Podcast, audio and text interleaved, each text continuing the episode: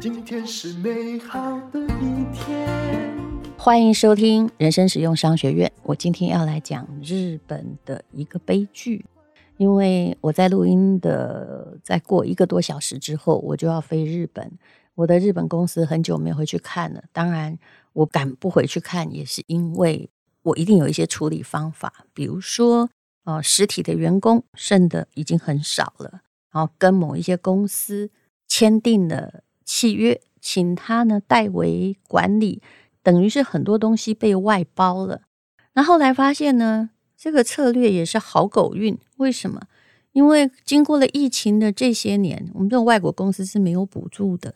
但无论如何呢，就员工的花费没有那么多。否则，你如果一刚开始哦，真的有情有义的撑着，撑三年 都没有办法开张，或者是客人很少也会倒。还有，我做的并不是服务的行业，的确不需要那么多人力。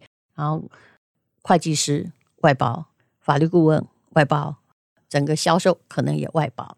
好，那就不要谈我自己，来谈谈日本的惨状。二零二三年，日本的 GDP 已经被德国超越，跌到第四。这个对于台湾五六年级的人而言呢，其实一回想起来，还是会为他们觉得很唏嘘。为什么呢？因为当时我们有看过一本书，叫做《日本一番》。就是日本第一，他们快要超越美国，那是一九八几年的事情。后来也不是因为广场协议的关系，因为广场协议，你知道日本的日元汇率就是节节的上涨啊。那日本人开始房地产也后来面临了泡沫化，但很多经济学家对此有所探讨。后来研究的其实也不只是美国在害日本啊，就是那种伊里帕斯情节，怕那个第二的啊来赶上第一的。真正的是日本人有做对事的吗？其实没有啊。他为了怕日元升值，他就一直降利率，然后就鼓励消费，造成了他自己的贬值。你说一定要怪美国吗？你自己也有罪啊。好，无论如何呢，我们来看数据。有时候，嗯，我之前实在不太喜欢数据，但我现在被迫很喜欢，因为如果你要写，我喜欢历史博士论文，还有商学的，那我最近呢都在研究这些定量分析。的确，对于我们这种文科生没有很容易，可是你要了解那个道理，因为现在有很多运算的程式，哈，不需要你自己有人算半死。也就是日本的。那个名目 GDP 啊，就是扣除这个通膨的，还是会比之前减少啊。GDP 减少，只有减少零点二趴了。可是问题是，人家德国就成长了八点四趴，所以德国人是在科技上面呢，他也还是先进的国家。那排名第一的美国 GDP 是增加五点八趴哦。嗯，虽然无论如何啦，他的自己的。国内经济是很好的，而且美国也是缺工状况。那第二位的中国是下降了一趴，中国下降很多，但就是一趴。那么西元两千年的时候，日本的经济规模是世界第二位。那二零一零年的时候，它变第三位，中国赶超日本。那么事实上，二零二三年中国的 GDP 呀、它可以全年的哈，因为人多嘛，已经达到日本的四点二倍。那么日本呢？啊、今年还输了德国，会跌到了第四位。这当然是日元的贬值，还有德国的高通胀的影响很突出啊。日本你看啊、不管怎样，哎，你感觉涨了，可是通胀也看起来没有那么的严重啊。从长期以来，这当然也显示了这几十年的同样一件事，叫日本的经济依然很低迷。所以被赶超了，变成第四名，不是很严重的事情。你可能怪罪于别人家的通膨比较容易，可是经济的低迷倒是一件很实在的事情。日本的家庭还是跟西元两千年的时候一样，家庭呢延迟消费，就大家很会省嘛，增加储蓄。企业觉得未来反正没什么希望，就。不要再有新的投资啊！先把公司的债还完了再说。这些对整体经济面产生的负影响，大概从二十年到现在都没有改变，只有一种东西改变，就是劳动年龄的人口减少没有改变。他们的劳动率的减少是从一九九五年，通常我很爱看这个劳动的人口的往下滑。如果你没有新的经济刺激政策，或者又排斥人家来你这里移民，或排斥国外劳工的话，那个答案就是万劫不复，不是很有可能让你的国家重新开展。那很多人就会很简单的说，那就鼓励大家生孩子没？你觉得有这么简单？我们又不是猪，嗯，就女人是你要鼓励要生孩子就要生孩子。我们每一个人在生孩子的时候，其实面临的都是经济的顾虑啊，除非你就是傻天真可爱、真残报国啊。还有你会想啊，人的意义，你万一状况不好，养出的孩子也过不好啊，他过不好，你也过不好，你觉得这是不是美下愈况呢？那日本的问题到底是什么啊？我看过一篇。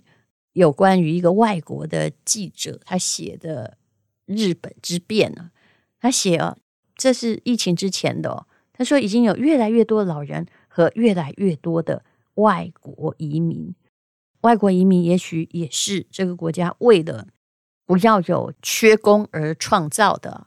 但是外国移民真的有被视为是日本经济的一个整体吗？其实并没有。那日本的确现在是一个国际的观光都市，你必须承认啊，就是像去东京、京都，你去旅游是很舒服的。可是呢，它的确在经历老龄化的急剧下滑的过程呢。那他现在需要很多的劳动力来填补就业的岗位，可是又并不承认呢，这些来的人呢是可以成为新日本人。他真的没有我们。这样子的宽容哦，或者是这样的包容力，所以他的问题啊是很严重的。就好像之前安倍晋三呢，他的政策是要引进很多的低薪外国工人，比如说十万蓝领工人，明明是很需要他们的劳力，可是在日本这种很不欢迎别人来的国家啊，他欢迎你来观光，但不欢迎你成为他的人呢。会引来很多的争议。那么日本的问题，除了老龄人口激增之外，哦，我我倒觉得外国移民是来帮他们的。可是外国移民呢，在生活层面上受尽各种歧视，像找房子居住啊，一般人就是希望你要找到保人哦。那你人生地不熟，去哪里找保人？保人还要有非常稳定的收入和职位哦。那银行信用卡开卡。其实也都很困难。我自己在日本开公司就有面临到，然后你呢，公司开了几年开始赚钱了，哇，他收的税哦，说真的也没赚多少钱，收了四十趴，那你就要非常非常的想办法，就是节税，或者是哎，赶快把公司的钱花掉。而且主要是你成立了公司之后，你要关掉退出的门槛，其实蛮高的。而且我的公司哦，他保守到他已经开了五年，确定每年都赚钱哦。你看多严苛，他才让我本人可以申请日本银行，当然我是董事长嘛，那才能够有日本的账户。你觉得谁能够这样子撑下去？那五年内你靠的都是什么？答案一是台湾信用卡，他们根本不承认你。那日本还有经济上的问题，比如说你会听到安倍当时说他们啊希望你大量贷款啊，零利率啊啊，因为呃银行也希望把款项贷出去嘛。所谓零利率不是零元借给你，大概也跟你收个两趴到三趴之间。可是他自己本身的资金是零利率，那银行是不是赚很多？但是他不愿意借给你，因为你是外国人啊，受到了很大很大的约束。还有，嗯，你呢，一定要哦，比如说雇请日本人啊，或者是还有各式各样的问题。我当时为了办公司的文件，还有帮我个人办日本长期居留，但是我现在放弃了，因为办了之后，哇，还要缴更多的税。到这个公家机关去跑流程的时候，我真心发现日本是一个很没有进步的国家。那时候我在银行，我就还十年前左右，还听到那哒哒哒哒，天哪，这不是我小时候最早的那一型的雷射，那个叫哒哒哒哒，就是很像会发出声音，有没有？用点针式的呃影印机嘛，然后要给你任何东西，卡片啊。啊，身份证件啊，要换很久，还要跑好几个地方，因为他们都是手写的，要找出那一堆档案真不容易。希望他们现在是有改变啊，但你会觉得日本可爱之处，就人民变得很快。当缺工的时候，每一个小吃店本来是老板娘当服务生收钱，那老板呢就在他的厨房做牛排，没有。现在呢，全部都改成了一扫描收钱，或者是那种。贩卖机收钱，也没有老板娘了，就是所有的东西就是你先付钱，我再给你东西。包括很多的量贩店，还有药妆店，店员都尽量的减少，不然他们还真的撑不下去。日本的政府的进步的确是相当缓慢。最近我看日剧跟韩剧也有这样的感觉。韩剧是不是进步的比日剧快多了？对，节奏快多了。这日本呢，我本来是日剧的影迷，现在我也觉得日剧的某些情节的发展，还真的跟他们本国的发展一样的慢。很多人会让孩子去日本，尤其是我们台湾同胞们，然后让他去日本，觉得很安全，治安的确不错，然后大家都好像适得其所，但是。因为我待的挺久的，我有看到一个问题，就是如果一个女生她拿了早稻田或者是什么京都大学的硕士，她很可能在日本做的还是蛮低层的工作。一，女性被歧视；二，外国女性更被歧视啊！除非你真的是啊凤毛麟角啊，否则还是面临这样的厄运，然后常常在换工作。啊，本身学历很高，然后来发现说，那我不如 part time 打工好了啊，就不用遭受这样的歧视。可是 part time 打工没有办法有积累呀，还有他们的生活是很复杂的。比如说到日本呢，我现在就是很想把我留的那个房子卖掉，为什么呢？哇，光倒垃圾我真的就快昏倒。各位应该有看过我剖过的，那时候疫情，我有一段时间没去那。独栋的房子外面长青苔，我花了二十七万日币，请了一个团队来，他们真的没有扫里头哦，因为里头就关起门来干干净净，把外面那些青苔除掉。我家也没有很大，就花了二十七万日币，你看看这该怎么办？还有最不能够好好生活，你从垃圾那种倒垃圾的紧张，你就可以看得出来。如果你没有包好。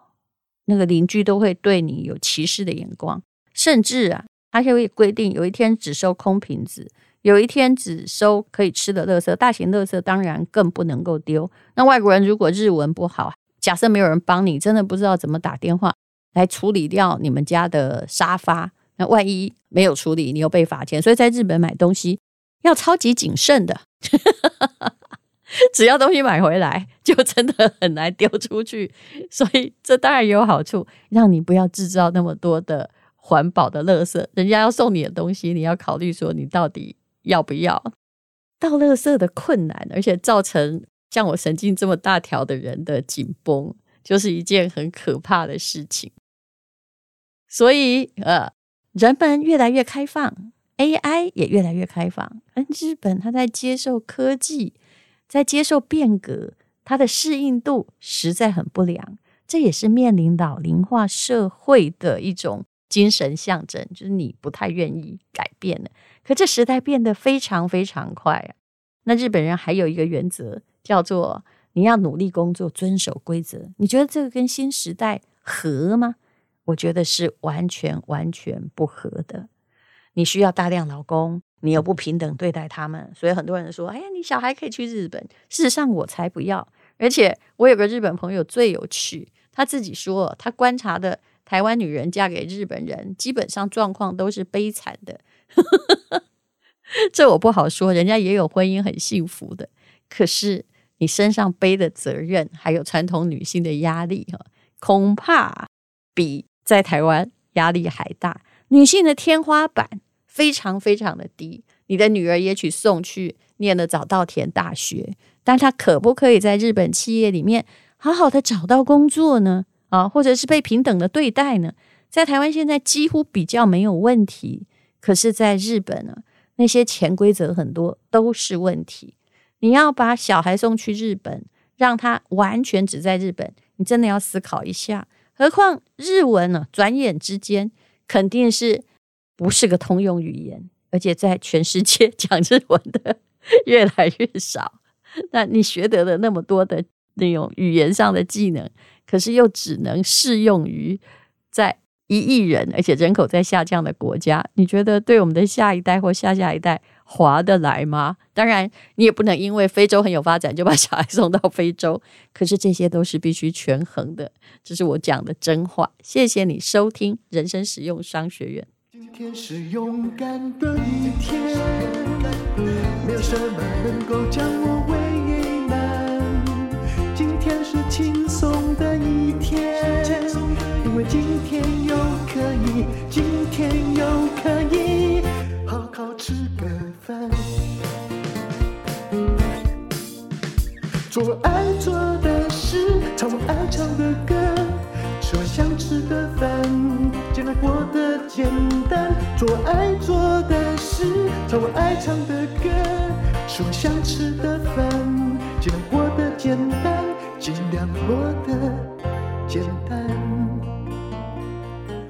这是广告，我跟陈崇明老师一起录制的课程，让你认识 ETF，用 ETF 滚出千万退休金。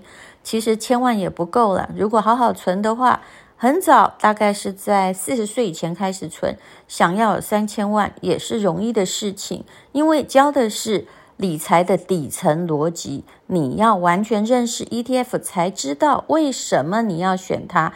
因为跟 ETF 并不是谈短暂的恋爱，而是啊一种盟约，一个理财的盟约。那么为了要对抗诈骗集团，他们常常说啊，因为这课程免费，要跟大家一对一哦。真的很抱歉，我们的课程不是免费的，知识还是要付费，因为非常精心的录制。陈崇明老师也竭尽了他人生最大的力气，循循善诱，让你自己有理财的法则。那么现在呢，是两千七百多块。如果你看资讯栏输入我们的折扣码的话，还可以再折五百哦。本来应该要结束了，但是我们决定再延七天啊，让大这个优惠一直在持续。希望诈骗集团不要再用我们的一直啊在广告说哈，对不起，我一定要免费哦，不应该收费课程。其实免费的可能后面有很大的一个笼子，想要引军入构，请看资讯栏的连接。课程现在非常的优惠，我相信你付费的你会觉得非看不可，然后真正能够学得 ETF 的理财知识，祝你存到三千万的退休金。